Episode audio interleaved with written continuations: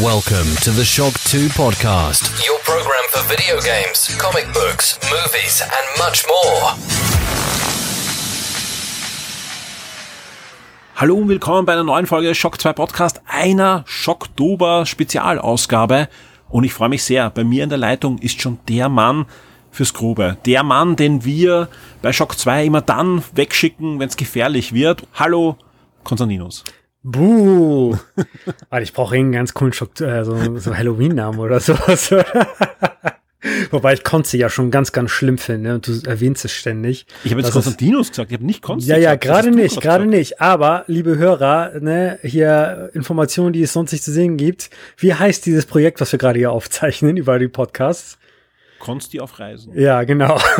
Super harmlos. Also damit du mich hier nicht gaslightest, er nennt mich tatsächlich Konsti ständig, aber ja, nee, Konstantinos, moin. Ja, aber nicht nur ich nenne dich so, sondern auch wenn uns Hörer schreiben, und das passiert ja wirklich oft, ja, auch wenn uns Hörer schreiben und sich freuen, dass du wieder zu hören oder zu lesen warst, ja, wird dein Kosenamen, sage ich mal, ähm, hier verwendet, ja, und das ist ja auch nichts Schlimmes, ja, weil wir reden ja hier auch in einem österreichischen Podcast und da ist das was Besonderes, dieses I und diese kleine Abkürzung, das ist nichts Schlimmes. Herr Euder, dann akzeptiere ich das wohl.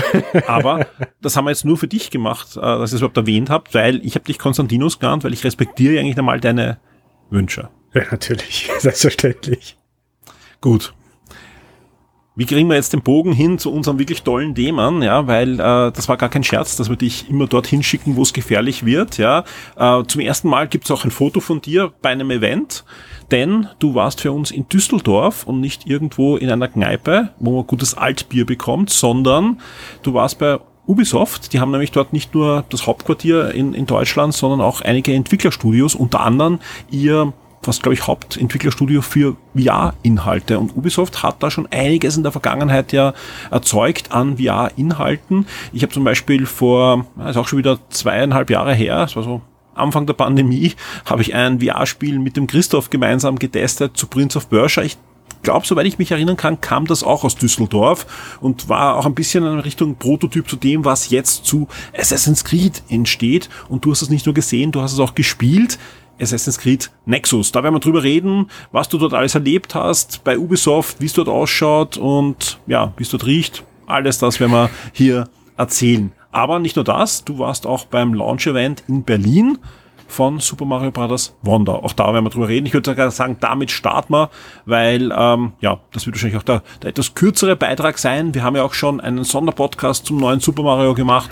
Oder wer auch den Live-Podcast mit dem Alex aus dem Siren Games gehört hat, auch da war Super Mario Bros. Wonder ein Thema. Nicht nur das, sondern wir haben ja auch eins verlost und es gab Deko-Material von Nintendo. Also war, war schön mit Mario dort.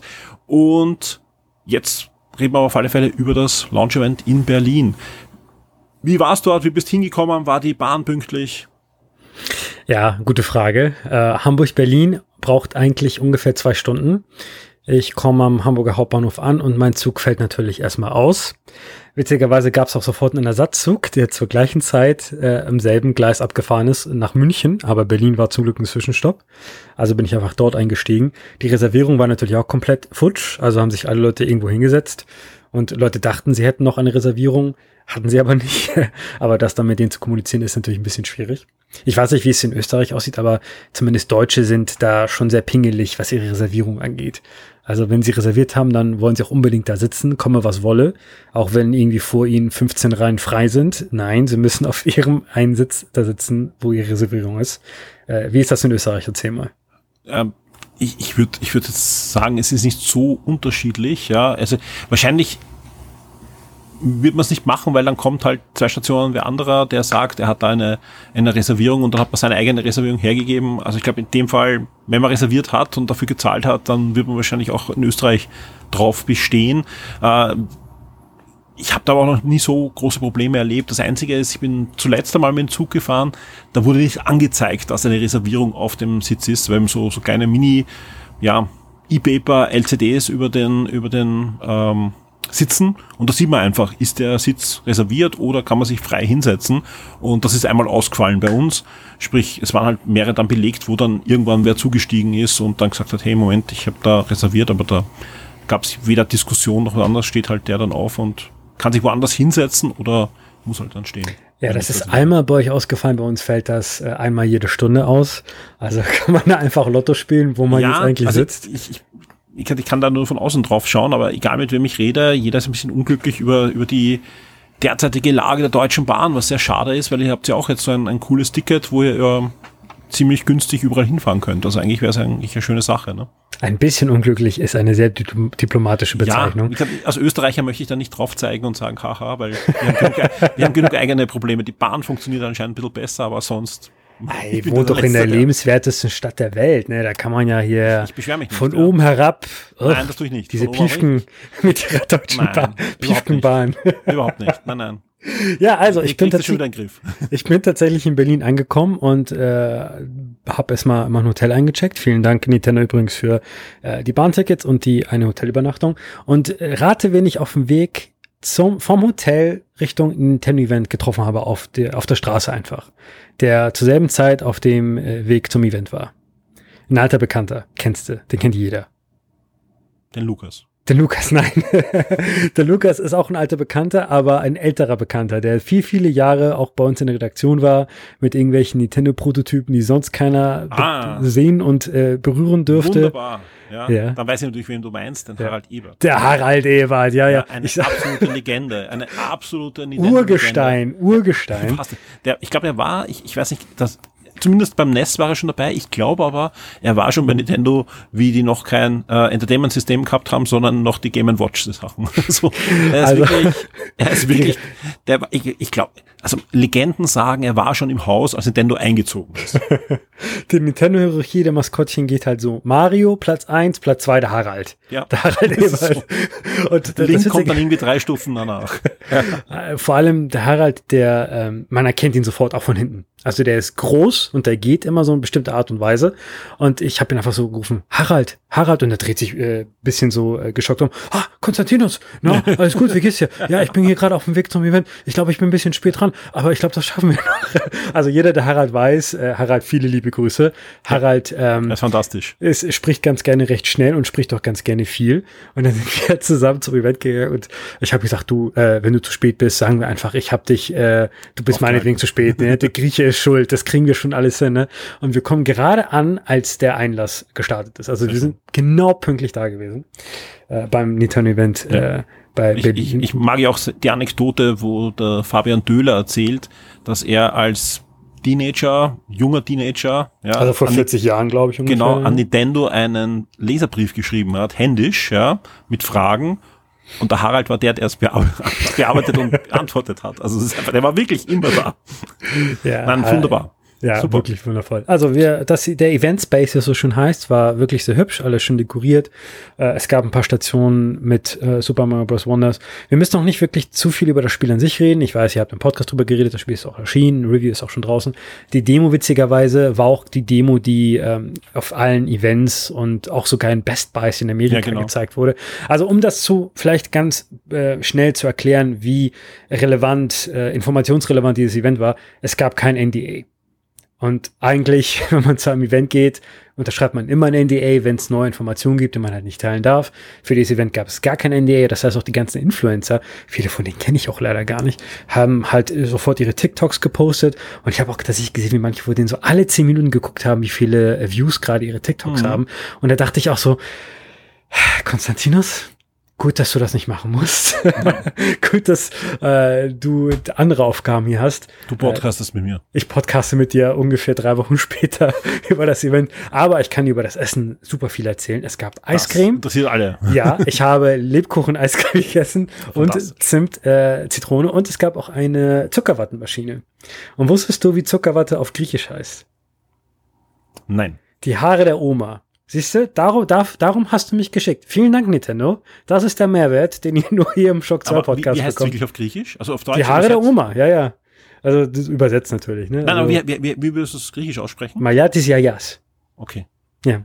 Jetzt haben wir cool. das auch geschafft. Griechisch für Anfänger. A1. Heute. Zuckerwatte. Ja. Ja. Äh, das Event war sehr cool. Natürlich habe ich den Lukas getroffen. Lukas kennen wir alle. Liebe Grüße an dich, Lukas, nochmal natürlich. Äh, Essen war sehr toll. Ich habe mich auch mit Lukas drüber unterhalten. Er legt da sehr viel hohen Wert drauf, dass das Essen gut ist, äh, weil das natürlich auch in Erinnerung bleibt im Endeffekt. Und das war wirklich ein super lockeres Event. Es ging da einige Stunden. Äh, viele sind aber schon vorher abgereist. Die Demo, die war halt, die hatten wir halt nach 20 Minuten, waren wir halt durch. Ne? Und ich mhm. habe dann auch dem Lukas ganz offen gesagt, äh, beim letzten Nintendo-Event, da gab es ja eine Pikmin-Demo. Das war auch die Demo, die im eShop ist. Und die geht ja mehrere Stunden. Ich glaube, ich habe eine Stunde gespielt und das fühlte sich wirklich an wie drei Stunden. Weil der Anfang von Pikmin 4 einfach ein bisschen zäh ist. Danach wird das Spiel natürlich viel besser. Bei Mario habe ich zu Glück gesagt, du, ich würde jetzt gerne noch mal eine Stunde weiterspielen. Aber ging natürlich nicht, weil ne, die Demo hatte halt nur ihre vier, drei, vier Level mit ein paar Zusatzleveln. Na, fantastisch. Nein, aber ähm, das, das Spannende ist ja auch, es gab sogar gerade in Amerika ja auch ähm, eher ein bisschen negatives Feedback auf Nintendo, dass die Demo eben nicht im E-Shop ist, ja, gerade wenn es nur 20 Minuten dauert, ja, sondern man eben zum Best Buy gehen muss im Moment äh, und sich da anstellt, um eine Demo zu spielen. Also man muss abwarten. Vielleicht, vielleicht kommt ja noch in den nächsten Wochen dann nach Launch. Ja, man darf nicht vergessen, dass Nintendo äh, eine sehr gute Beziehung zu Retail hat ja, und auch ja, haben möchte.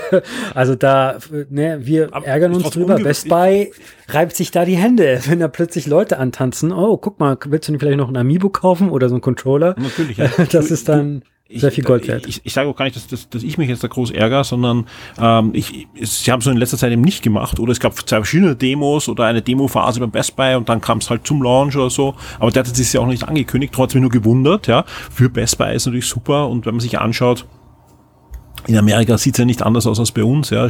Viele Retailer haben schon zugesperrt oder sind knapp vom Zusperren. Also da kann man ihm auch mal äh, vergönnen, ja, dass sie eine Demo kriegen, wo die Leute wieder mal ins Geschäft gehen und nicht online bestellen. Ja, ja natürlich. Also ich stelle jetzt stelle auch mal vor, irgendwie Nintendo veröffentlicht eine neue Version vom Film und am Ende des Films der Credits kommt da so ein kurzer Werbespot. Hey, übrigens, neues Spiel, Mario Wonder, geh doch mal hier zum nächsten Retail Store oder kauf das im E-Shop. Ja. Was für ein Boost das für die Verkaufszahlen bedeuten würde. Wir leben in einer Post-Mario-Film-Welt und äh, wir müssen uns da noch ein bisschen drauf anpassen, ja. Ja. Auf alle Fälle freust du dich aber auf das Spiel oder spielst das eh auch schon. Ich glaube, du bist ja demnächst auf Urlaub, hast auch eine längere Reise vor dir und da ist das, glaube ich, dann sicher einer der, der Fixkandidaten. Ne? Wenn es kommt, dann werde ich damit äh, international äh, der äh, Elefanten Mario sein. Sehr schön. Törö. Ja, Törö, genau, Törö. Super. Alles weitere zu Super Mario Bros. Wonder könnt ihr entweder im Spezialpodcast hören oder im Live-Podcast mit der Meinung vom Alex. Aber natürlich zusätzlich gibt es auch das Review auf der Shock 2 Webseite. Von Constantinus gab es vorher auch noch ein Preview schon zu lesen. Also da gibt es jede Menge Content zu diesem Spiel. Und das zu Recht ist ja für viele auf alle Fälle auch wieder einer der heißen Kandidaten. Und heuer gibt es ja einige davon für das Spiel des Jahres. Jetzt mal, wir sind noch nicht im Weihnachtspodcast, Konstantinos, aber was du jetzt bis jetzt gesehen hast, hat es die Chance, Spiel des Jahres zu werden für dich? Ähm, Top 3? Top 3 könnte es schon sein, ja. Kommt drauf an, wie bekloppt ja. verrückt das Spiel ist. Genau. Nein, mehr Aber das ist ja auch so ein bisschen, ja, das ist so ein bisschen so Time Bias, ne? Denn ja. äh, Zelda ist ja März oder Mai erschienen. Fühlt ja. sich an wie letztes Jahr. Äh, das ist auch schon sehr lange her. Also man äh, denkt sich, die letzten Spiele, ja, die können alle Game of the Year sein. Äh, müssen wir natürlich mal schauen. Aber allein das, die, dass ein 2D-Mario so Part dieser Diskussion sein kann, ist ja, sagt ja schon viel aus über das Spiel an sich, ne, nach den New Super Mario Bros. Jahren. Absolut, ja, aber da hat der Film natürlich mit angeschoben, würde ich mal sagen. Natürlich, der Film also hat alles mit angeschoben. da werden wir uns auch drüber unterhalten im Weihnachtspodcast. Ich glaube, manche Leute wissen, begreifen noch nicht wirklich, welche Auswirkungen dieser Film hat ja. für Nintendo und generell Videospiele. Ja, nicht nur für Nintendo und für Videospiele, sondern auch für die Filmindustrie. Ja, eben. Spannend, äh, was da gerade abgeht beim, im Lager der Animationsstudios, wie da plötzlich neu gedacht und umgedacht wird. Also ja, wird man sehen und man wird auch sehen, wie da weiter dann verhandelt wird, auch von Universal und von Nintendo für weitere Filme zu anderen Franchise oder eben zu Mario Spin-offs und so weiter. Wird man alles abwarten müssen. Ich freue mich sehr. Du hast das gerade selber gesagt. Das war die offizielle Ankündigung. Konstantinus ist auch wieder im großen Weihnachts- und Silvester-Podcast, wie auch sonst. Also da kommt er nicht vorbei und diesmal auch extra lang, weil wir haben viel zu diskutieren, weil ein spannendes Jahr mit vielen, vielen Releases und, und vielen Filmen und so weiter. Ähm, aber, ja, wir haben es ja eingangs schon erwähnt, ja, du warst für uns nicht nur bei Nintendo in Berlin, sondern ein paar Tage vorher auch in Düsseldorf. In Düsseldorf bei dem Entwicklerstudios vom Ubisoft, die sich um die VR-Titeln kümmern und konntest dort ein neues Assassin's Creed anschauen. Und du spannend, ja, weil wenn man sich jetzt anschaut, allein die letzten, man kann fast von Wochen reden, so zwei Monate, gab es ja einiges für uns zu spielen rund um Assassin's Creed. Im August konnten wir uns Assassin's Creed Project Jade anschauen. Das nächste, ähm, ja, mobile äh, Assassin's Creed, aber was ein sehr, ein sehr vollwertiges Assassin's Creed sein wird. Ja, dann natürlich sowohl als Preview und dann im Review Assassin's Creed Mirage ist ja auch schon erhältlich und wird auch von vielen von euch da draußen schon gespielt. Und jetzt der Anspieltermin für Assassin's Creed Nexus. Nexus, äh, wie ich erzählt habe, hey, wir dürfen Nexus spielen, dachten viele dran, das wird dieses über Assassin's Creed sein, was ja nächstes Jahr dann zumindest mal gezeigt werden wird. Ja. Nein, hier dreht es sich um ein waschechtes VR-Spiel. Und Konstantinus, erzähl mal, was gibt's zum Erzählen zu Assassin's Creed Nexus, wenn man noch nichts davon gehört hat? Okay, also zuallererst zu Ubisoft in Düsseldorf. Ich glaube, das ist auch recht spannend. Äh, das ist recht unscheinbar. Also ich habe ein bisschen danach suchen müssen, wo eigentlich dieses Headquarter ist, bis ich dann ihr Logo gesehen habe. Und witzigerweise steht dann auf der anderen Seite der Glaswand erstmal ein Alexios aus äh, Assassin's Creed ähm, Odyssey und eine Kuh. Das ist aber keine Ubisoft-Kuh, sondern irgendeine niederländische Strom-Kuh oder so, wie ich später erfahren habe. Die auch in dem Haus sind, oder? Die ist da auch im Haus drin, bevor man dann halt äh, zu Ubisoft selbst nochmal reingeht, mhm. wo es dann nochmal eine Statue von Alexios gibt und noch ein paar andere Ubisoft-Geschichten und die ganzen ähm, Gamescom und äh, E3-Preise. Also das ist ganz cool. Denn äh, das Event selber, das ist vielleicht auch ganz spannend für unsere Hörer, die vielleicht nicht so die ganzen Presseevents mitgemacht haben. Dieses Event war ein traditionelles Presseevent also das bedeutet so ein bisschen Arbeit und auch so ein bisschen Hausaufgaben. Also wenn man zu so einem Event eingeladen wird, da stecken die Publisher sehr viel, sehr viel Geld und sehr viel Zeit rein. Das heißt, auch als Redakteur ist es dann natürlich äh, richtig, wenn man ein bisschen recherchiert und guckt, okay, mit wem werde ich wahrscheinlich reden? Was haben die eigentlich vorher gemacht? Du hast erwähnt, das ist quasi das VR-Studio Ubisofts. Die haben auch ganz viele Escape Rooms gemacht. Mhm. VR Escape Rooms, die haben auch so einen extra Raum, den wir auch sehen konnten, wo äh, Leute Playtests machen zu VR. Das heißt, die haben halt äh, so eine Reihe an, das sieht so ein bisschen aus wie eine E-Sports Arena. Die haben halt äh, ihre PCs und ihre Monitore und äh, wo auch ihre VR-Headsets reingestöpselt werden oder halt auch nicht, im Fall von MetaQuest 3. Und dort werden halt Tests durchgeführt und die äh, Leute, die Entwickler, sitzen dann hinter einem geschlossenen Raum mit einem Fenster und beobachten die Spieler, wie sie ihre Playtests machen und fragen die dann durchs Mikrofon her, wie fühlt sich das gerade an? Geht's dir gut? Musst du dich übergeben? Ja, nein, vielleicht.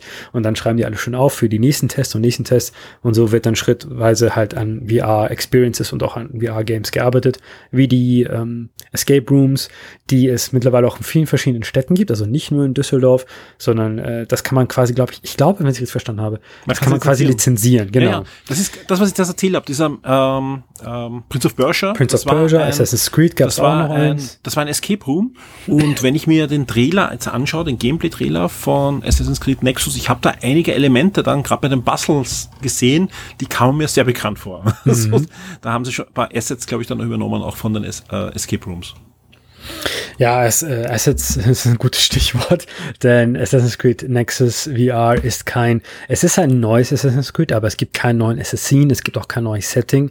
Stattdessen hat Ubisoft sich dazu entschieden, drei Settings zu kombinieren. Das ist zum einen Connor, den wir aus Assassin's Creed 3 kennen der damals mhm. in den USA während der Revolution eine große Rolle gespielt hat. Dann gibt's Cassandra aus Assassin's Creed Odyssey, die ja eine der zwei Charaktere aus Odyssey ist. Man kann dort ja einen Protagonisten auswählen, wobei Cassandra ja äh, wirklich der Kanon-Charakter ist. Es gab natürlich trotzdem Alexios, aber Cassandra ist der offizielle Charakter des Spiels. Und natürlich, wie kann's, wie soll es auch anders sein, äh, Ezio, Auditore de Firenze ist natürlich auch mit dabei. Das ist ja eigentlich die Hauptfigur der Serie, des Franchises. Ich erinnere immer sehr gerne daran, dass Ezio's Family ist der Haupttrack des Spiels. Mhm. Äh, jeder, der Assassin's Creed gespielt hat, kennt dieses Lied, kennt diesen Track. Der hat so Assassin's Creed 2 etabliert und Assassin's Creed mit Assassin's Creed 2 etabliert als eines der großen AAA-Franchises. Und jedes Mal mit neuen Assassin's Creed wird Ezio's Family quasi noch ein ja. bisschen gecovert. Es gibt eine griechische Version von Ezio's Family, was ich fantastisch finde. Also das Lied selbst ist fantastisch, aber allein die Tatsache, dass man so ein italienisches, halbwegs auf Griechisch übersetzen möchte, toll. Äh, und diese drei Assassinen bilden die Grundlage für Assassin's Creed Nexus. Es gibt eine neue ähm, meta-moderne ähm, modernen Plot, bei dem ein Hacker äh, sich halt reinhackt in die Abstergo-Computer und dort halt irgendwas mhm. finden möchte. Die, äh, die, ähm, die Leute dort, also Ubisoft selber hat nicht wirklich viel darüber erzählt. Und ich habe, um ehrlich zu sein, um ganz, ganz ehrlich zu sein, habe ich jetzt auch nicht den Eindruck, ob, dass das so wichtig ist. Denn Assassin's Creed hat ja den modernen Plot ein bisschen aufgegeben, wenn man ganz ehrlich ist, nach Desmond Miles. Das war ja der allererste Protagonist aus Assassin's mhm. Creed 1.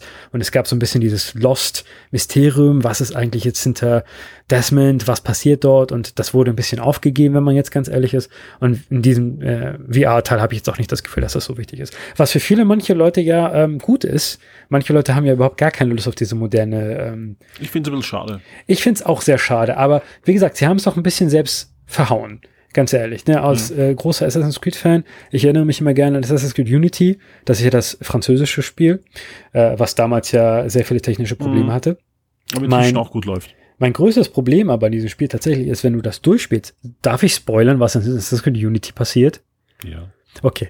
Wenn ich, wenn ich auf alle Fälle, auch, auf alle Fälle, wir haben es auch jetzt angekündigt, er wird jetzt spoilen, ja. Also ich werde jetzt spoilen, was am Ende von Assassin's Unity passiert. Ja. Also du spielst dieses Spiel durch, ne? Französische Revolution, ne? Köpfe werden abgehackt, Guillotine links und rechts, äh, Leute essen Kuchen oder halt nicht. So, jetzt kommt das Ende des Spiels, du bist wieder eine Moderne und dann sagt einfach eine Abstergo-Mitarbeiterin und was auch immer, sagt dann, oh, ähm, das alles ist egal, das, was wir gesucht haben, war hier gar nicht zu finden. Wir müssen woanders hin. Das heißt, alles, was man in diesem Spiel gemacht hat, war komplett irrelevant. Ja, aber das, das hat, das hat dann nicht hat nichts mit, mit, mit dem modernen äh, Storytelling zu tun, sondern das schlechte Storytelling ist. Ja, das, das, ist, mir halt egal. Da, da, dann hast, ja, nein, du, dann hast du recht, deine ja. eigene Story eigentlich kaputt gemacht. Wenn du den ja, Spielern erzählst, stimmt, alles egal, vergiss es, ja, dann vergesse ich es. Das halt. ist so, als wie machst du eine Staffel und dann wacht man auf und, und es war alles nur ein Traum.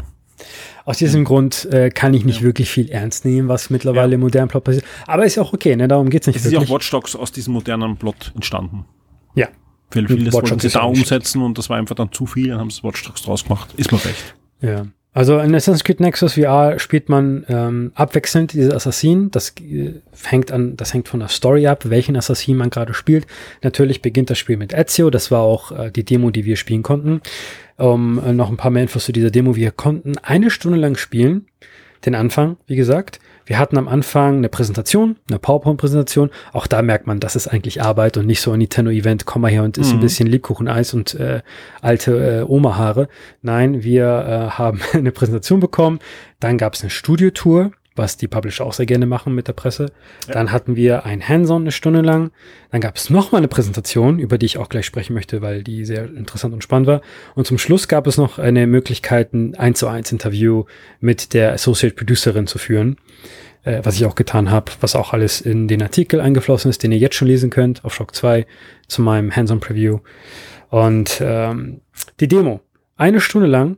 Und gleich am Anfang hatte ich einen Entwickler neben mir, der hieß Michael, witzigerweise. Und äh, der hat mich gefragt, okay, wie viel Erfahrung hast du eigentlich mit VR? Und die äh, Wahrheit ist, ich habe ein Oculus Quest 1 hier rumliegen. Ich mag das auch ganz gerne. Mein Lieblingsspiel ist Beat Saber, mhm. was eine sehr langweilige Antwort ist, aber es ist tatsächlich wahr. Mit der Quest cool. 2 ja, cool. MetaQuest 2 habe ich nicht. Das war ja auch lange überhaupt nicht in Deutschland erhältlich, aus rechtlichen Gründen. Mittlerweile ist es das. Und wir haben es aber auf MetaQuest 3 gespielt. Das Spiel Assassin's Creed Nexus VR erscheint für MetaQuest 2, MetaQuest 3 und MetaQuest Pro. Mhm. Das ist das Set, das ich ständig vergesse, aber Ubisoft immer wieder mit, ja, ja, Pro, da kommt, das kommt auch auf Pro, weil bestimmt sehr, sehr viele Leute sich das Pro-Headset gekauft haben. Hat, hat eine höhere Auflösung und hauptsächlich von Entwicklern verwendet. Ja, und halt für Office-Geschichten wurde das ja gepitcht. Ja, und, und vor allem, das ist ja rausgekommen, bevor jetzt die Dreier kam und die Dreier ist sehr viel eingeflossen aus dem Pro. Also mhm. die Dreier ist schon sehr Pro, außer ein paar Sachen halt. Ich kann auch aus eigener Erfahrung sagen, die 3 ist schon super Headset. Also ich kenne nur das ein, das eine. Die Auflösung ist viel, viel schärfer. Das alles fühlt sich sehr flüssiger an. Die ähm, Pass-Through, also dass man, ja. während man die Brille trägt, nach außen guckt, ist jetzt farbig. Also das war, ja, das ist nice. bunt. Früher war es wirklich nur so Graustufen. Also ähnlich wie, wie es Apple dann machen wird, eigentlich, ne? Ich bin sehr gespannt, wie Apple das machen wird, ja. ja. Ähm, also das MetaQuest 3, so eine kleine Randnotiz war, hat sich sehr gut angefühlt. Ähm, hat sehr viel Spaß gemacht, das zu benutzen. Ob man da länger als eine Stunde spielen kann, weiß ja, ich nicht. Ich natürlich. muss leider reingrätschen in, in, ja. in deine Ausführung, ist super spannend. Äh, und aber ich glaube jetzt allen, die da jetzt zuhören und die sich für VR interessieren und vielleicht eine PlayStation 5 haben, wird natürlich jetzt die Frage im Kopf sein, ja, das Ding kommt ja nur für MetaQuest. Das weiß man, wenn man mhm. sich für VR interessiert, ja. Äh, was natürlich super schade ist, ja, weil es so viel kann man jetzt schon spoilen in diesem Podcast. Das Spiel ist macht Spaß, ja. Jetzt hast du ein Exklusivinterview ja gehabt mit der Producerin. Mhm. Ist da auch die Frage gekommen, kriegen wir das auch irgendwann für PlayStation VR 2 mhm. oder für PC VR? Natürlich habe ich diese Frage gestellt. Darauf hat sie mich sehr lieb angelächelt und gesagt, wir sind sehr froh darüber, eine Kooperation mit, äh, ja. mit MetaQuest eingegangen zu sein. Und äh, wir haben nichts weiteres anzukündigen als MetaQuest 2, 3 und Pro. Okay, also sprich, äh, auf, auf übersetzt aus erfahrener äh, Journalist, ein paar Jahre das schon gemacht, ja. Im besten Fall kriegen wir es ein Jahr später, ja. ja Im schlechtesten Fall kriegen wir es nie, weil gerade ja. im VR-Bereich äh, sind sehr viele echte Exklusivtitel, gerade bei Wetter. Und, und, und unterm Strich hat Sony einfach es verschlafen, mit, mit Ubisoft da eine Kooperation einzugehen. Ja, wenn wir uns generell ein bisschen VR anschauen, ne, also ähm, Facebook, ich möchte mal Facebook sagen, Meta buttern da ja einiges rein. Ja. Das ist ja so ein Hauptbestandteil des Meta versus, ob das jetzt was wird, ist eine ganz andere Frage. Aber ich habe auch den Eindruck erhalten, dass Meta ein sehr integraler Teil dieses ganzen Projektes mhm. ist, als ich dort war. Wir durften auch witzigerweise, du sagst ja immer, ich möchte Bilder von dir haben, wie du Videospiele spielst. Ja. Ich wollte, ja, ich wollte, danke, ich wollte unbedingt ein Foto von mir, wie ich das Spiel spiele oder so ein Video machen. Aber das wurde uns verboten. Es hieß, wir dürfen äh, noch, wir wissen noch nicht, ob ihr Fotos machen dürft, während ihr diese Brille trägt oder nicht. Und erst zehn Minuten vom Schluss dieses Presseevents kam dann das okay. Ich glaube, das kam auch von Meta, dass mhm. sie gesagt haben, okay, ihr dürft Fotos von euch machen, während ihr das trägt und dann auch auf Post und dann auch posten oder liegt daran, dass die Brille erst kurz danach erschienen ist. Genau. Und wahrscheinlich Ubisoft sich nicht äh, klar war, gibt es noch Embargos, ja. Richtig, Aber richtig. der Embargo war, ich glaube, eine Woche vorher aus, bevor der Embargo aus war von der Nexus, äh, von, von, von ja, oh ja, von Nexus war von der MetaQuest 3 der Embargo aus und wahrscheinlich haben sie nachgefragt, ohne, dass damit sie sich halt nicht verbrennen und Gott sei Dank haben wir bekommen dann das okay, weil ich finde, das Foto ist schon sehr sehenswert. Dankeschön. Ein, also den Eindruck, den Eindruck, ja, darüber können wir auch gleich reden. Den Eindruck, den ich habe, ist, dass äh, Meta sehr viel Wert auf diese Kooperation liegt die brauchen oder die möchten exklusiven Content, exklusive Spiele dafür haben, um einfach so einen Legitimationsgrund für diese VR-Brille zu haben. Ne? Die wissen, Gamer, die geben gerne Geld aus ja. und die äh, haben auch Geld, also geben sie wahrscheinlich am ehesten 6, 500, 600 Euro für diese Brille aus mit Spielen. Mhm. Und wenn ich das halt mit Sony vergleiche und wie die PSVR 2 erschienen ist und vor allem wie der aktuelle Support ist und wie Sony drüber halt redet oder besser gesagt nicht drüber redet, da weiß ich nicht ganz genau, wie die Prioritäten da liegen bei Sony. Von daher, vielleicht erscheint es irgendwann mal nach ein paar, nach einem oder ein paar Jährchen der Exklusivität. Ja. Aber ich würde jetzt, also auf jeden Fall nicht jetzt eine PSVR 2 holen, weil man denkt, das wird auf jeden Fall auch dafür mhm. erscheinen da würde ich auf jeden Fall abraten von. Weil es würde auf der PS äh, ja, 2 natürlich besser aussehen als auf der MetaQuest 3. Also weil die ist ja grafisch dann noch ein Tickel besser, aber hat dafür andere Features nicht. Egal. Lass uns weiter über das Spiel reden. Ähm, ich weiß nicht, ob du schon gesagt hast, du konntest ja nur einen Charakter dabei äh, spielen, nämlich ähm, Ezio. Richtig. In Venedig. In Venedig, korrekt. Warst du schon mal selbst in Venedig? Nein, leider nicht. Okay, also brauche ich nicht fragen. Da, ich bestimmt äh, ist es genauso. Ja. Hast. ja, na gut, es ist ein paar Jahrhunderte später, also ganz genauso wird es nicht sein, aber ich glaube das, das Wasser war damals ja. wahrscheinlich sauberer als heutzutage. Ja, anzunehmen, wobei, was hier oft ist das ja gar nicht so, weil früher ist alles reingeklärt worden. Venedig, ähm, ja, das ist auch ein Witz. Ja, also wie, ich kon wie, wie war es in Venedig? Ich konnte den Anfang spielen. VR, das ist ja, du hast ja auch einige VR-Spiele gespielt. Wenn man zum ersten Mal so ein Spiel anfängt in VR, das erste, was man macht, ist, oder man stellt sich die Frage, was kann ich eigentlich alles machen? Ne, mhm. Ich bin jetzt hier Ezio, ich bin in so einem Raum. Äh, kann ich diesen Apfel, den ich sehe, kann ich den greifen? Ne, das ist halt so meine Intuition zumindest. Und ja, man kann Äpfel greifen, man kann sie auch essen, indem man sie so an den Mund führt. Man kann gewisse Truhen öffnen und gucken, was da drin steckt. Wenn dann zum Beispiel eine Notiz ist und sie greift und halt vors Gesicht hält, dann liest Ezio sie laut vor, was ich auch sehr cool fand. Man kann manche Schränke öffnen und dort irgendwelche Sachen auffangen äh, oder greifen. Was ich auch sehr spaßig fand, ist einen Apfel zu nehmen, in der einen Hand zu greifen, in die Luft zu werfen, mit der anderen Hand zu fangen. Da musste auch der ähm, Entwickler sehr laut lachen, als ich das gemacht habe. Die Entwickler übrigens konnten alles sehen über Cast. Also man kann ja auf der MetaQuest einfach casten dann auf dem Handy und dann sieht man auf dem Handy, was der, äh, was die Person im Headset alles sieht. So konnten sie uns halt äh, betrachten, was wir eigentlich so alles anstellen. Und die, diesen Aspekt, den macht Assassin's Creed Nexus ganz gut. Denn es ist auch unglaublich wichtig für VR-Games. Wenn ich ein VR-Game anfange und ich kann halt nicht das tun, was ich tun möchte oder was ich glaube, ich fähig bin zu tun, dann bricht das wirklich so ein bisschen die Immersion oder das Hineintauchen in diese Welt. Das ist in Assassin's Creed Nexus gut gelungen und ähm, generell dann halt, wie es weitergeht, ist ein bisschen schwierig, denn bei Assassin's Creed spielt man ja ein Assassin, klar, und man schleicht sich halt äh, durch das Schloss oder durch das Gebäude als am Anfang von Ezio, man macht das Tutorial halt, ne? Von wegen, wenn du dich hinter jemanden schleichst und dann holst du dein Assassin Blade raus, indem du schnell so Handgelenk schnippst und das auch einen sehr schönen Ton rausmacht, ne? Dass dann die versteckte Klinge rausfährt und dann zum richtigen Zeitpunkt, während du nicht gesehen wirst, halt einfach so nach vorne stößt, dann äh, bringst du jemanden sofort um wie man es halt auch aus den Spielen kennt. Ne?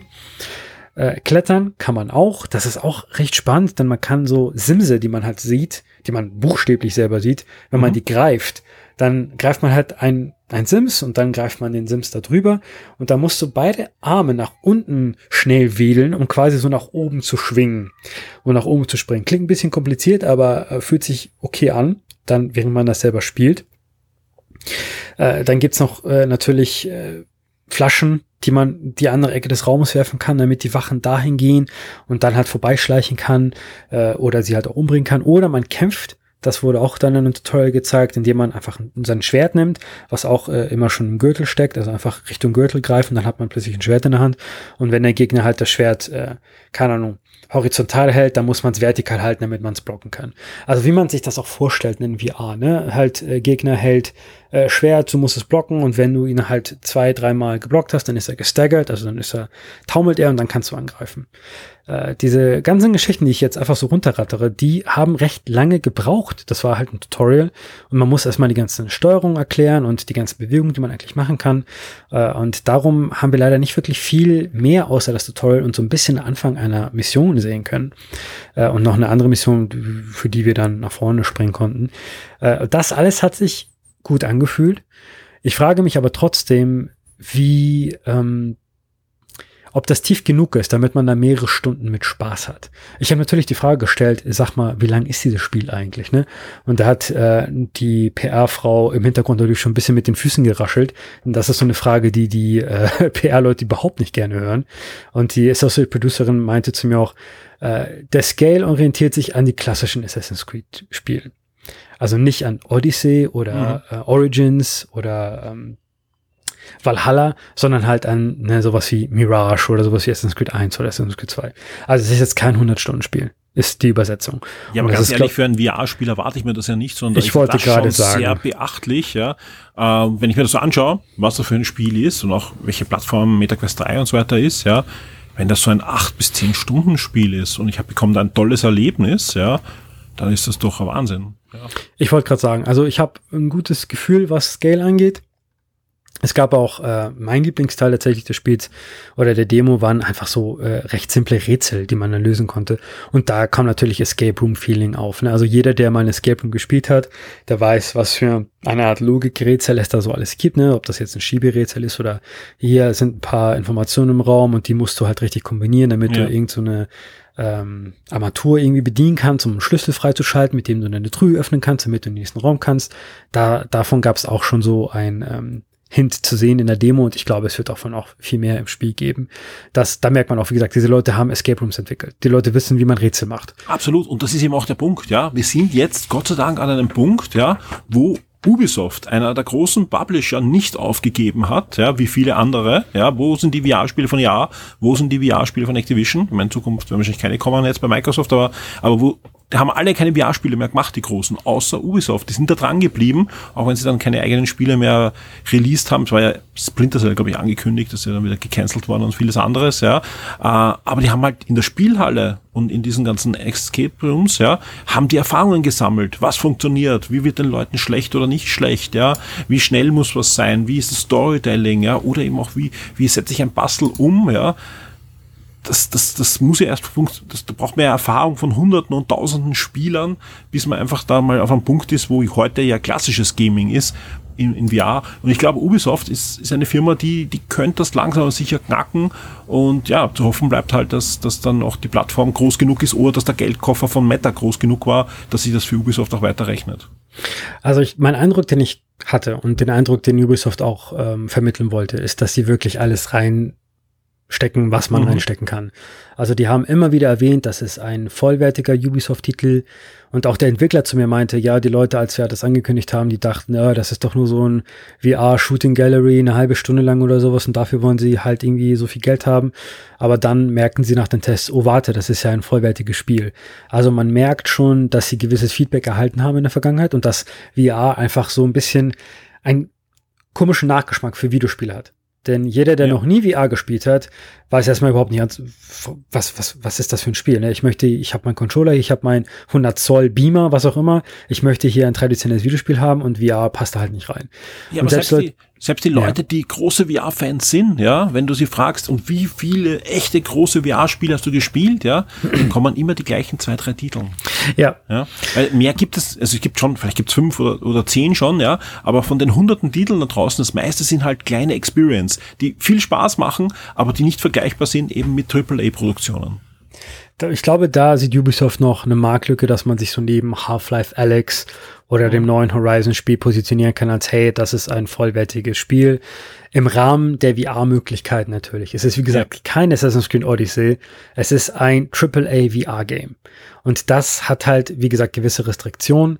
Und äh, einige dieser Restriktionen sind auch einfach äh, den Komfort herwegen geschuldet. Und das war auch so der zweite große Tentpole der ganzen äh, Präsentation und der ganzen Events bei diesem Spiel. Denn jeder, der VR gespielt hat, der denkt sich jetzt, wie kann man VR mit Assassin's Creed kombinieren? Denn Assassin's Creed ist ja dieses Parcours-Spiel und man fliegt halt um die Dächer und springt und äh, bekämpft Wachen und springt dann von 300 Metern in irgendwelche Heuballen, die natürlich überall äh, rumliegen. Wie oft musstest du dich umziehen? Wie bitte? Wie oft musstest du dich umziehen? Ich hätte mich tatsächlich einmal umziehen können. Nicht, weil ich mich ihm übergeben musste, aber weil ich sehr stark geschwitzt habe. Mhm. Und darüber möchte ich jetzt sprechen, denn das, fand ich sehr, sehr spannend. Äh, PSVR 1 hatte ich meine Leihgabe von PlayStation, weil ich fürs PlayStation Blog gearbeitet habe eine Zeit lang. Und da meinte das PlayStation Blog oder Sony, hey, du schreibst viel über PlayStation VR, du musst es auch mal ausprobieren. Okay, mache ich. Äh, die haben mir Borderlands gegeben und ich habe einfach mal Borderlands ohne irgendwas vorher zu lesen, Borderlands auf der stärksten Immersivstufe angefangen zu spielen. Fünf Minuten später war ich komplett durchgeschwitzt. Und ich hatte keine Ahnung warum. Ne? Plötzlich, ich nehme einfach mal das Headset ab und mir war schwindlig. Also ich rede hier von mir in meinen eigenen vier Wänden, als ich Borderlands 1 auf PlayStation VR 1 gespielt habe. Jetzt, paar Jahre später, Ubisoft, Düsseldorf. Ich bin neben der Kuh, naja, nicht neben der Kuh, aber im Gebäude mit der Kuh, der niederländischen Kuh, die ich am Anfang gesehen habe, und spiele Assassin's Creed Nexus VR. Und am Anfang fragt mich der Entwickler, okay, wie viel Erfahrung hast du mit VR? Ich erzähle ihm so und so viel. Okay, dann machen wir mal die haben vier Stufen von Comfort-Level eingebaut fürs Spiel. Die größte, höchste Stufe ist halt, du spielst es quasi wie ein klassisches Videospiel. Du bewegst dich mit den zwei Sticks und äh, das Spiel sagt, okay, viel Glück. Oder halt, du nimmst die höchste Komfortstufe und dort wird natürlich teleportiert. Also jeder, der noch nie VR gespielt hat, äh, oder je, jeder, der noch nie VR gespielt hat, äh, wie man es schafft, ein Spiel in VR zu spielen, ohne dass man sich übergibt, man benutzt Teleportieren. Das heißt, ich zeige den Controller auf einen Punkt, zu dem mein Charakter einfach wie durch Magie, wie durch Zauberei einfach erscheinen soll. Und so schaffe ich es halt, dass das Gehirn nicht komplett verwirrt ist, denn ich bewege mich ja nicht wirklich quasi in VR, sondern ich zeige einfach irgendwo hin und während ich zeige, erzähle ich meinem Gehirn schon, okay, bald werde ich dort sein, stell dich schon mal drauf ein, bereite dich vor und wenn ich dann halt dann hin teleportiere, weiß mein Gehirn sofort, ah ja, da wollte ich hin, da habe ich hingezeigt, jetzt bin ich hier, alles in Ordnung. Das ist die, also das ist die höchste Komfortstufe, die natürlich ich weiß nicht, wie viel die noch mit Assassin's Creed zu tun hat, denn Assassin's Creed ist ja, wie gesagt, dieses super schnelle, super Parcours, äh, Springen und äh, Flieh und äh, Laufen natürlich.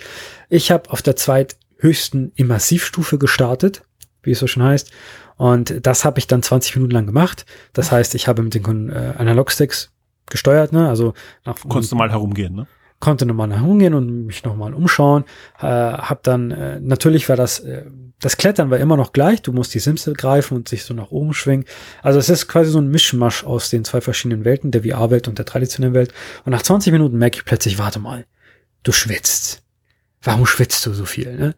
Und ich nehme die Brille ab und sage dann, äh, du, lieber Entwickler, ich brauche mal eine Pause. Und ich so, ja, ja, ist vollkommen okay, ja, willst du was trinken? Ja, ja, trinken will ich auch was. Und ich setze mich hin und die PA-Person guckt mich schon an und lächelt so ein bisschen. Und da meinte schon, ja, na, wie läuft's? Und ich so, ja, läuft gut, ja, so ein bisschen Pause wäre, so ein bisschen Pause wäre ganz gut, ne? Dann ich war, ich habe mich natürlich, äh, meine Männlichkeit war natürlich komplett intakt, ne? und, äh, erstmal ein bisschen Wasser getrunken und so ein bisschen äh, geredet. Und ich habe tatsächlich auch von der Associate Producerin gehört, ähm, das viele Leute, wenn sie VR spielen, sie möchten halt diese höchste Immersivstufe. Denn das möchte man einfach so machen, instinktiv. Denn man sagt Ja. sich, ja, ich halte das aus. Das ist halt vielleicht so, wenn man zum ähm, Theme Park geht, also zu ähm, einem ja, mein Disney Park oder sonst was und die schlimmste Achterbahn, die man sieht, ne? Und man hat irgendwie instinktiv drin, ich möchte das schaffen, denn ich möchte irgendwie mir und der Welt beweisen, ich halte das aus, ne? Weil ich Oder halt alles mehr am aushalte. Schiff unterwegs ist. Das Oder genau mit mehr, ja, ja, und man nicht äh, zugeben möchte, dass man irgendwie seekrank wird, ne? Aber da meinte die Associate Producerin auch tatsächlich, das hängt meistens einfach vom In Individuum ab, wie ähm, sensibel man dafür ist. Und sie selber spielt das auch auf der allerhöchsten Komfortstufe. Und da habe ich mich schon ganz wieder ganz gut gefühlt, ne? Als das In Wirklichkeit stimmt das natürlich nicht, aber sie wollte habe. Nein, nein, nein, nein, nein. Sie hat mich nicht angelogen. Sie hat super lieb gelächelt, als sie das Okay. gesagt hat. Ja, das hat sie sicher ganz hier. Also Sie hat auch Wahrheit. meine Schulter Natürlich. Wie- wie berührt, konnte ich alles in nur Ordnung. Wie konnte ich das nur in Frage ziehen? Also, Sie hat ja. gesagt, Konstantinus, nicht Konsti, you're right. Genau das hat sie gesagt. Und ähm, nach dieser ein Foto Pause, von ihr ist eh im Artikel drin, also man kann sich das richtig vorstellen. richtig, das war auch so ein tolles Foto, ja. Ich muss Die erzählt nur Wahrheiten. Sie hat sich noch, äh, super lieb aus der Tschechischen Republik. Also, ähm, nach der Pause meinte der Entwickler, versuchen wir es doch mal mit Teleportieren, ne? Versuchen wir es mal aus. Man, du kannst ja auch mal gucken, wie es funktioniert, ne? Also sind wir eine Komfortstufe nach oben gegangen und äh, mit Teleportieren hat sich das, wie gesagt, ich will nicht sagen, es war ähm, nicht immersiv genug, aber es war natürlich schon eine etwas andere Erfahrung. Ne? Da das Spiel selber, und noch das natürlich auch sehr erwähnenswert, das Spiel kann man auch komplett im Sitzen spielen. Mhm. Der Platz ist auch gar nicht, also wir hatten da so ein super schönes Labor, quasi so ein Raum mit, äh, wir wussten ganz genau, wie viel Raum kann eigentlich MetaQuest so abdecken und wie groß ist dieser Raum für uns. Aber die Entwickler meinten zu uns, solange man einfach die Arme ausstrecken kann, hat man genug Platz, um Assassin's Creed Nexus VR zu spielen. Denn natürlich, Weil wir wissen ja alle, wie Assassinen springen. Arme ausstrecken ist ganz wichtig. Richtig, das war auch so das letzte Ding der Demo. Äh, der Leap of Faith oder der Todessprung, äh, wenn man halt natürlich irgendwo synchronisiert hat und diesen Sprung macht, dann muss man erstmal die Arme ausstrecken und dann halt einen Knopf drücken. Witzigerweise, wenn man springt, wird die Sicht plötzlich sehr limitiert. Vignett, vielleicht Vignettierung, kennst du ja diesen Effekt, Ja, wenn ja. halt drumherum alles schwarz wird und nur noch die Mitte des Bildschirms quasi zu sehen ist. Äh, da, dieser Effekt ist tatsächlich auch auf jeder Stufe wirklich so stark. Die Sichtweite wird so stark limitiert, denn da meinte auch eine weitere Entwicklerin, die äh, gerade genau dafür quasi auch engagiert wurde für Komfort, die meinte, das geht nicht anders. Egal wie gut man mit VR umgehen kann, wenn man Leap of Faith machen würde, würden alle auf dem Boden liegen. Und, äh, Da legt sich hin. Da gibt ja diese argen Videos, wo irgendwer in den Fernseher reinkippt und so oder, oder reinspringt, ja, fast, Ja. ja. weil er wegspringt. Und jetzt, du hast jetzt erst erzählt von ihrem Labor, wo sie ja die Leute beobachten und da werden nicht nur Journalisten eingeladen, sondern Mhm. Ganz normale auch, Leute. Sie laden. Mhm. auch Spieler ein. Man kann sich sogar bewerben. Es gibt auf Ubisoft so eine Webseite, wo man sich bewerben kann für Spielertests von Spielen, die erst, also unterschreibt man auch wie ein Journalist ein NDE und kann dann oft ein Jahr, zwei Jahre, ein halbes Jahr vorher ein Spiel spielen von Ubisoft. Gibt es in Düsseldorf eben dieses Labor. Und das Spannende ist, stell dir mal vor, man, kann, man kann sich immer vorstellen, ich bin mir sicher, in den ersten Versionen hat es diese Vignette nicht gegeben. Genau diese Frage habe ich gestellt. genau diese Frage habe ich gestellt, ja. Und wenn sie gesagt hat, die war immer drinnen, hat's gelogen. Also mir wurde gesagt, das war, die haben sehr viele Tests gemacht, um diese ganzen Optionen. Du wirst, du wirst, sehen, du wirst sehen, am Ende des Spiels, wo wo dann, wo dann die, die Scrolls kommen, also mit den Namen, ja, wird dann irgendwann entweder stehen, ja, dieses Spiel, ja, wir bedanken uns ganz Besonderes bei diesen Spielern, weil sie uns nicht verklagt haben. Ja, weil sie, weil sie unterschrieben haben, dass sie uns nicht verklagen dürfen, ja. Darum, darum bedanken wir uns. Ja, äh, neben Keine mir, Spieler wurden verletzt bei der Entwicklung, glauben wir nicht. Äh, neben mir war noch eine weitere Journalistin, eine YouTube-Journalistin da aus den Niederlanden. Mhm. Und äh, sie hat sehr laut gesprochen während des Spiels, um einfach auch Feedback zu geben. Und da habe ich auch ein bisschen zugehört. Und das war wirklich, also sie war, was den Komfort anging, Ja. auf der untersten Stufe. Denn mehr ging bei ihr einfach nicht. Und äh, da hörte man auch raus, oh, okay, jetzt könnte es ein bisschen, oh, jetzt hat sie, ja, sie hat es geschafft. Äh, das ist tatsächlich, also die meinten auch zu uns, also nach dieser Hands-on-Session, ah, noch eine, noch eine weitere Nebeninfo. Mhm. Nach 20 Minuten kam eine Nachricht durch das Headset, hey, du spielst seit 20 Minuten, wie wär's mit einer Pause? Ja. Also wie damals zu Wii-Zeiten, als Nintendo an der Tür klopfte, App, mach mal eine Pause jetzt, äh, gab's da auch für Ja, aber ich sag ganz ehrlich, das weiß ich auch von mir, ja, also wenn ich so richtig reinkipp, ja, check ich dann auch oft mal nicht, in welchem Zustand ich bin und wie viel Zeit vergangen ist, ja. Und wenn ich dann irgendwann mal die Brille absetze, ja, ist es so ein, so ein Reality-Flash, aber auch so ein, ein Frischluft-Flash auf die, ja. auf die Gesichtsdinge. Also das ist schon, es, es ist schon, glaube ich, besser, wenn man so hin und wieder Pause macht. Ja, definitiv. Die Frage habe ich auch der Producerin gestellt und sie meinte, ganz locker eingehen. Also ich habe ja gesagt, natürlich manche Gamer, die wollen ja irgendwie zehn Stunden am Stück spielen. Das ist hier keine gute Idee. Naja. Also das würde ich niemandem empfehlen. Normal auch keine gute Idee. Ist nicht so, dass man es nicht schon mal gemacht hat, ja. Aber in VR, da sind wir halt noch nicht. Auch jetzt mit dem Buff-Through und so ist eh super, aber nehmt das hin und wieder ab, Leute. Äh, dann gab es in der Demo noch ein bisschen Parcours, mhm. der tatsächlich automatisch abläuft. Also wenn du so äh, Objekte siehst, auf die du klettern kannst, drückst du einfach ein paar Knöpfe und läufst nach vorne. Und also der, es gibt kein aktives Klettern. Nein, das gibt es, wenn du an den äh, an den Wänden kletterst. Zum okay. Beispiel irgendwo du hochklettern möchtest, musst ist du halt. vergleichbar mit Horizon? Also, ich habe Horizon selber nicht gespielt, aber, aber ich will von den Videos, wo man sieht halt, dass man jede Hand dann immer so richtig, richtig. Du kannst jede deiner Hände sehen. Es gab ja auch The Climb, das ist ja auch ein super bekanntes VR-Game. Genau, das, das ist so ähnlich, ja genau, richtig. Richtig. Ja. Äh, von Crytek. Richtig. Ähm, der, ähm, der Parcours aber, der funktioniert automatisch. Das heißt, du mhm. guckst einfach hin und benutzt halt die Sticks, da möchte ich jetzt hinlaufen. Und äh, mit der Teleportierung ist das natürlich ein bisschen anders, aber das, der Parcours funktioniert auch so beim Teleportieren. Also es ist immer automatisch. Ich glaube, anders wird es auch wahrscheinlich nicht gehen. Es gab auch eine ganz coole Armbrust, da musste man halt, wie man es halt kennt, du hast eine Armbrust vor dir, dann ziehst du oder ziehst deine Hand so gegen Rücken, plötzlich hast du halt äh, Pfeile geladen. Ne? Also wie man es halt schon damals von der Wii kannte. Da gab es ja auch diese Motion damals beim Bogenschießen und die ist halt hier in VR natürlich noch viel immersiver und viel cooler. Und äh, da war die Demo, es gab noch ein bisschen so Gondelfahren zwischendurch, was, was so ein bisschen wie so eine äh, VR-Attraktion in einem Themepark mhm. oder Disney Park, hat sich so ein bisschen das angefühlt. So Venedig schauen, Sightseeing. Richtig. Und äh, das, eins der coolsten Momente dieser ganzen Demo, äh, in Venedig lief ein ähm, Bade rum mit seiner Laute. Und die Laute mhm. kann man klauen und selber damit spielen oder halt Leute verdreschen. Ist es dann, wenn du selber spielst, ein bisschen Rocksmith-mäßig, ne? ja, selbstverständlich. du kannst dann alle meine Entchen, jeden Finger einzeln, jeden Akkord kannst du selber mit dem Finger. Nein, kannst du nicht. Also du machst die Finger oben und unten, dann kommt halt Musik raus und du kannst halt die Leute ähm, damit ähm, verdreschen. Aber dann kommt natürlich auch die Polizei und also die Polizei, ne, die Wachen und die jagen dich dann, ist keine so gute Idee. Und dann war die Demo auch vorbei. Nach der Demo gab es noch eine Präsentation von den Entwicklern, die sich wirklich nur um diese Comfort-Option, mhm. ähm, die dafür engagiert wurden. Die haben dann noch erklärt, warum man eigentlich, warum man schwitzen könnte zum Beispiel. Ich weiß nicht, warum sie das als Beispiel genannt haben, aber sie haben es genannt, warum man wahrscheinlich, wahrscheinlich haben es vorher gekriegt hey, normal reden wir nicht drüber, aber der eine, der eine, habt ihr gesehen? Erklärt es ihm, bitte erklärt es ihm, ja. Ja, gab's eine, gab's eine äh, studioweite E-Mail, hey, wir haben hier einen Schwitzer, ja. kannst du bitte schnell in die PowerPoint-Präsentation reinschreiben, wenn man schwitzt, dann könnte das so sein. Es ist soweit. Es ist so. es ist soweit. Nach der fünften Präsentation ist es leider soweit. Jetzt ich habe tatsächlich auch die Frage gestellt, ähm, wie die anderen Journalisten, was für Komfortoptionen die benutzt haben. Es gab einen Journalisten, der wirklich die allerhöchste Immersivstufe Stufe genutzt hat und dem hat es anscheinend nichts getan. Also der konnte stundenlang einfach VR spielen, ohne dass da irgendwas passiert im Kopf. Äh, die das war super ein, ein 18-jähriger ja, 18-jähriger Twitch-Streamer. Die Superheldenfähigkeit habe ich leider nicht.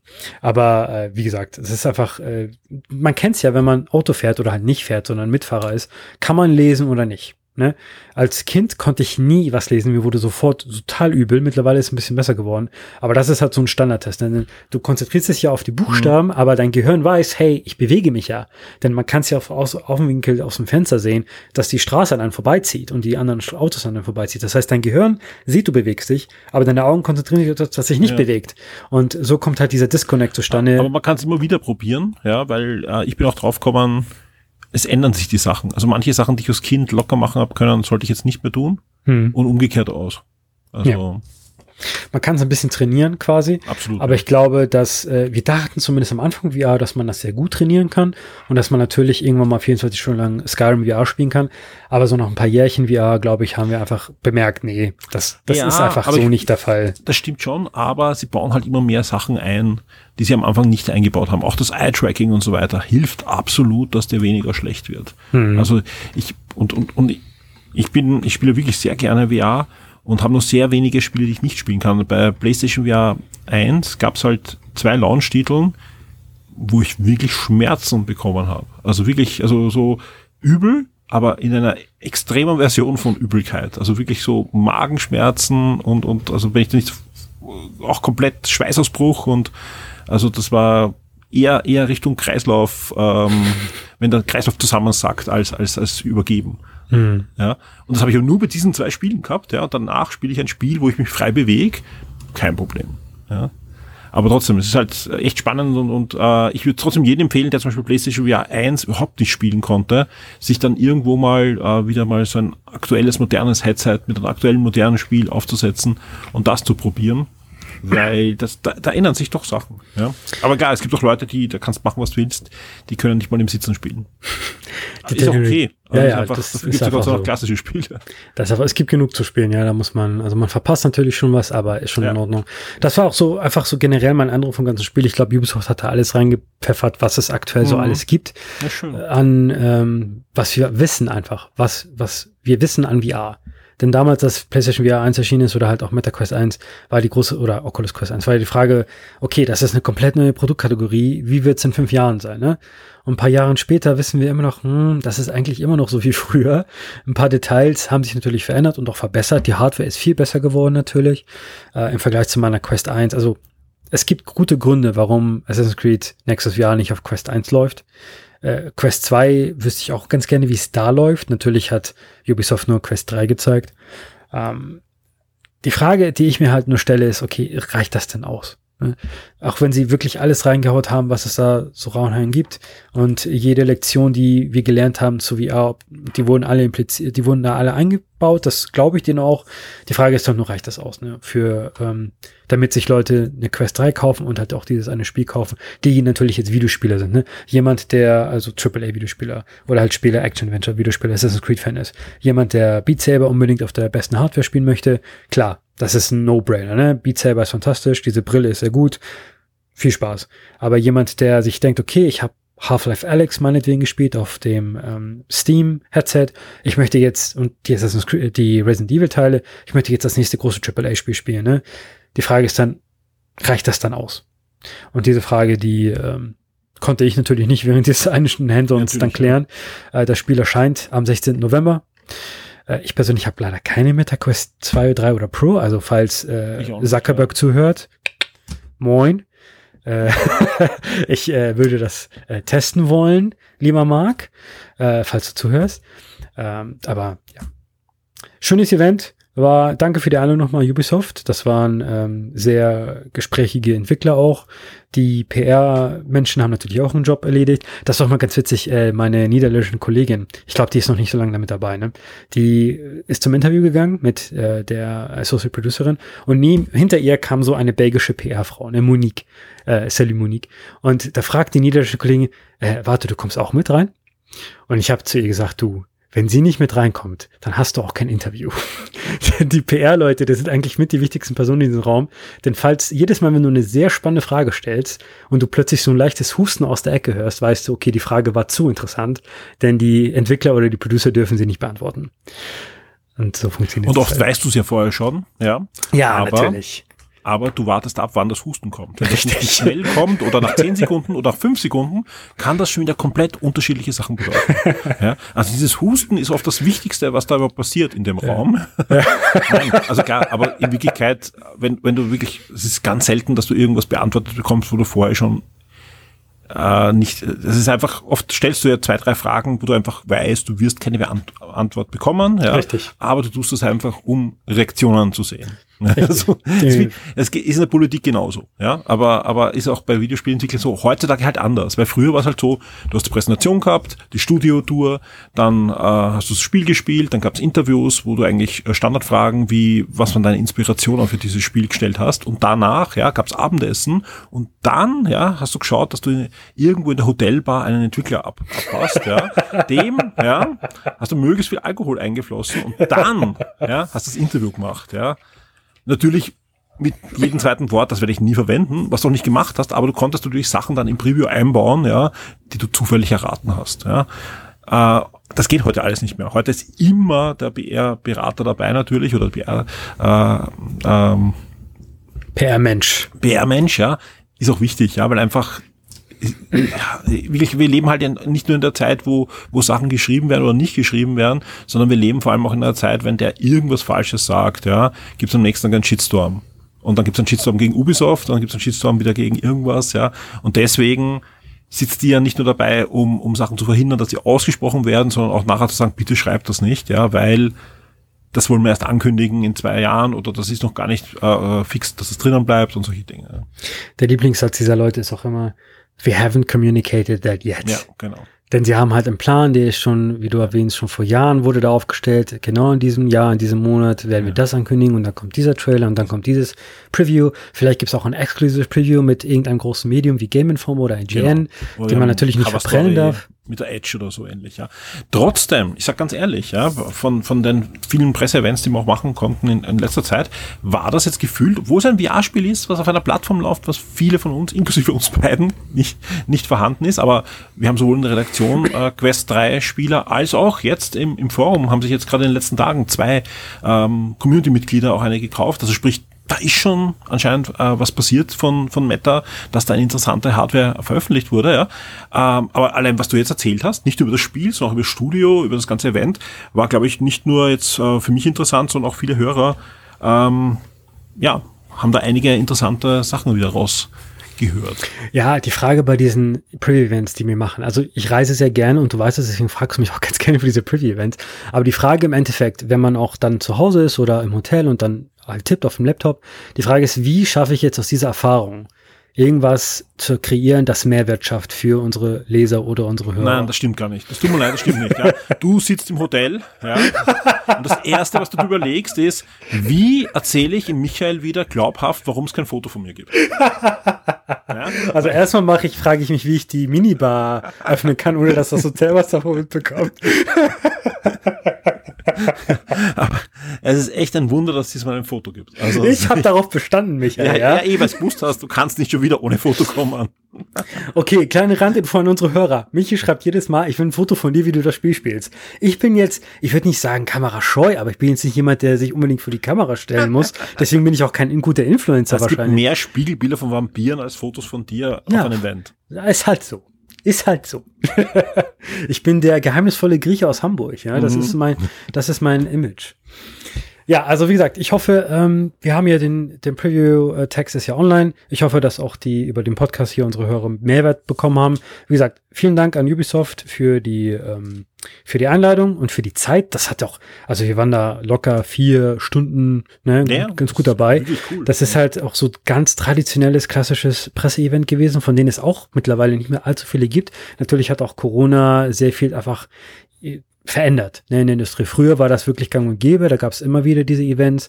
Mittlerweile durch äh, Directs oder durch irgendwelche um, ähm, Online-Streaming-Präsentationen und auch durch Corona hat sich alles sehr verändert, aber das war, hat sich so ein bisschen nostalgisch angefühlt tatsächlich. Ne? Da bekommst du Präsentation, bekommst eine PowerPoint-Präsentation und eine Studiotour. Das war wie früher, als wir noch Printmagazin hatten. Und äh, ja, das war vielen Dank für die Nostalgiereise.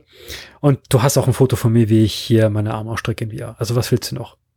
Das ist mein Weihnachtsgeschenk. Ich bin glücklich. Ich bin für 2023. Nein, ich war wirklich gerührt. Also, kann, man kann sich das gar nicht vorstellen. Ich habe das Foto gesehen. Das gibt's nicht. Bist du das wirklich? Ja, weil du hast, man, man, man kennt dich ja schon. Ich, meine, ich weiß ja circa, welche Proportionen du hast. Ja. Äh, weil auf Instagram stellst du alle fünf Minuten ein Foto von dir. Das stimmt ja, überhaupt das ist, das ist ja nicht das so, ja, so dass es keine gelogen. Fotos von dir gibt. Ja. Und du hast jetzt eine Brille auf, aber vielleicht ist es ein Fake-Foto oder so. Aber nein, wirklich. Das war schon ein kleiner, nur für mich. Ja. Nur für dich, Michi. Ja, wirklich. Ich war, ich war gerührt. Okay. Vielen Dank. Ja, die, wenn du mich nochmal konntest, wird es aber nie wieder ein Foto geben. Das ist das, mein, das hast du selbst. Das ich ist mein jeder, der das heute Vielen Dank fürs Einladen, Michi. Ja. Wer diesen Podcast hört, habe ich das Wort nie, nie verwendet. Ja, das hast du selbst. Schon wieder. Ja. Ich brauche gar nichts mehr sagen. Du, es ist wieder schon eins mit dir. Nein, auf alle Fälle ja. Vielen Dank, dass du dort hast und vielen Dank an Ubisoft. Wirklich eine, eine tolle Einladung. Ja, weil auf den ersten Blick, wow, das ist eben das kleine VR-Spiel. Nein, ist es nicht. Ja, plus äh, MetaQuest 3 ganz aktuell, auf dem kommt man das Ganze spielen. Ähm, ja, ob es auf einer anderen Plattform kommt, ich würde dann nicht drauf wetten, ganz ehrlich. Ja, natürlich kann man spekulieren, dass äh, Meta gesagt hat, ein Jahr äh, Exklusivität oder so ähnlich, aber wenn man sich anschaut, was sonst bei Meta exklusiv kommt, wie lange das oft dauert, bis da eine Umsetzung kommt, und das sind wirklich einige extrem coole Spiele auch auf der Zweier erschienen, ähm, die kommen nie. Ja, Beat Saber kommt Gott sei Dank, der zweite Teil auch für PlayStation VR 2, wenn er mal erscheint. Aber ja, ja, aber um das, ja, ja, aber um auch das zu erwähnen, äh, die MetaQuest 3 ist eine sehr gute Hardware. Also ja. Meta generell. Ich weiß, es ist Facebook und so, ist ein bisschen, mh, hm, aber die Meta als Plattform ist wirklich ziemlich gut. Also Absolut, äh, ich ja. kann mich nicht beschweren mit meiner MetaQuest 1. Natürlich, die ist jetzt mittlerweile sehr veraltet. Ich hatte sehr viel Spaß damit und ich würde auch in MetaQuest 3, äh, wenn sie vielleicht ein bisschen günstiger wäre und mir mehr Spiele mhm. gäbe, würde ich mir auch zuholen. Und, und der große Vorteil ist natürlich, ne, du hast kein Kabel wie in der PlayStation VR 2. Und ich sie haben es geschafft, jetzt auf der 3 abwärtskompatibel zu sein. Das ist auch sehr toll. Also PSVR 2 hat nur ein Kabel, aber es ist halt trotzdem ein Kabel. Und jeder, der noch nie VR hat, ich kann das aus eigener Erfahrung sagen, je weniger Zeit man fürs Aufbauen von VR benötigt, desto öfter möchte man auch VR spielen. Ja. Und das bietet halt Meta, glaube ich, aktuell noch am besten mit der MetaQuest. Was für mich auch ein Feature ist, was, was man auch nicht vergessen darf bei der Brille ist, du kannst mit einem Kabel an einem PC anhängen, hast ein PC-VR-Headset, mhm. was inzwischen sehr, sehr gut funktioniert. Da gab es ja Probleme beim Zweier noch ein bisschen mit Latenz und so hin und wieder, wenn sich das richtige Kabel gehabt hast, aber das scheint auch komplett im Griff zu sein. Ja, da habe ich einige Videos gesehen mit Tests, die waren alle sehr begeistert, wie schnell und ohne, ohne externe Sensoren du jedes VR-Spiel von Steam spielen kannst. Da kann man noch Half-Life Alex drauf spielen. Ja, eben. Also es ist schon, ja, schon beeindruckend, aber ja, ich, ich, ich werde jetzt mal weiter auf PlayStation VR 2 spielen. Aber sie lacht mich ständig an, jetzt auch noch auf deinem Gesicht im Artikel. Weltexklusiv, Foto von mir. Absolut. Unbedingt auf Shock 2 gehen. ja, mal schauen, mal schauen, was man mit dem Foto noch alles Oh nein! es ist schon eine ziemlich coole Pose. Ja. Oh nein! Wenn ich das woanders sehe, warte, dann hole ich mir die PA-Mensch von Ubisoft und wir verklagen dich, ja. Also pass lieber auf. Habe ich schon alles unterschrieben. ich habe da alles durchgelesen, jeden NDA. Konstantinos, vielen Dank auch, auch für deine ja. Zeit jetzt. Äh, wie gesagt, lest euch das Preview von ihm durch. Da sind auch jede Menge Screenshots und auch zwei äh, coole Videos, wo einmal Gameplay gezeigt wird und einmal nochmal ein Interview ist, auch mit einem von den Entwicklern, die auch nochmal erklären, welche Mechaniken da drin sind und dass das eben ein vollwertiges Spiel ist. Ich bin gespannt, was wir von Ubisoft da in den nächsten Jahren noch sehen. Ich hoffe wirklich, dass sich das für sie auch rechnet in der einen oder anderen Form, dass sie auch weiter dranbleiben bei VR, dass wir auch auf anderen Plattformen noch VR-Spiele, können ja auch andere sein, von Ubisoft sehen. Vielleicht dann doch mal ein Splinter Cell oder was ähnliches. Und ja, ich hoffe, wir hören uns bald wieder, spätestens, Konstantinos, bei unserer epischen Weihnachts- und Silvestersendung. Und da bin ich sehr gespannt, was du heuer für Fernsehserien, Filme und so weiter gesehen hast und natürlich gespielt hast. Ich habe gehört, die geht dieses Mal heuer 48 Stunden. Ist aber vielleicht nur so ein Gerücht. Ich weiß nicht, ob das, das war. Wollte ich noch nicht verraten. das wollte ich noch gar nicht verraten. Ups. Ja, jetzt spoilst mich. Ich habe das NDA gebrochen wahrscheinlich. Ja. Ich, ich habe aber nicht das so unterschrieben. Vertrauen geschrieben. Nein. Einfach darauf hin produzieren und dann werden wir schauen, wie lang es ist, so wie immer. Open End. Genau. Wenn es zwölf Stunden sind, sind auch alle zufrieden, glaube ich. Konstantinos, vielen Dank äh, euch da draußen. Vielen Dank fürs Zuhören. Noch viel Spaß beim Schocktober. Der dauert noch einige Tage. Heute, wenn dieser Podcast erscheint, gibt's übrigens auch coole Preise dann von Ubisoft zu gewinnen. Das Gewinnspiel geht heute online. Nicht nur heute, sondern läuft dann die, die nächsten 10 bis 14 Tage wie immer. Also auf alle Fälle auf Shock 2 vorbeikommen. Jeden Tag gibt's da auch ein cooles VIP-Gewinnspiel. Konstantinos, bis dann. Tschüss. Bis dann. Tschüss. One day I shall come back. Yes, I shall come back. Until then, there must be no regrets, no tears, no anxieties. Just go forward in all your beliefs.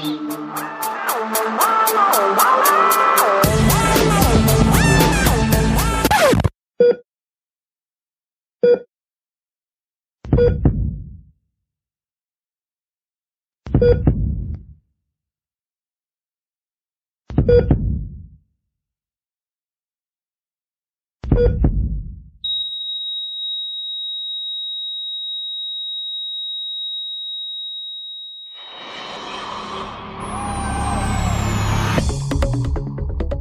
hast du verloren, Kleiner. Aber das muss dir ja nicht gefallen.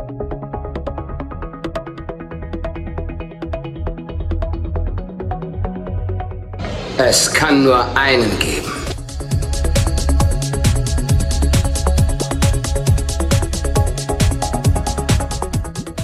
Wenn Onkel Titus erfährt, dass sie von den Toten wieder auferstanden sind, wird er sich nicht wieder einkriegen.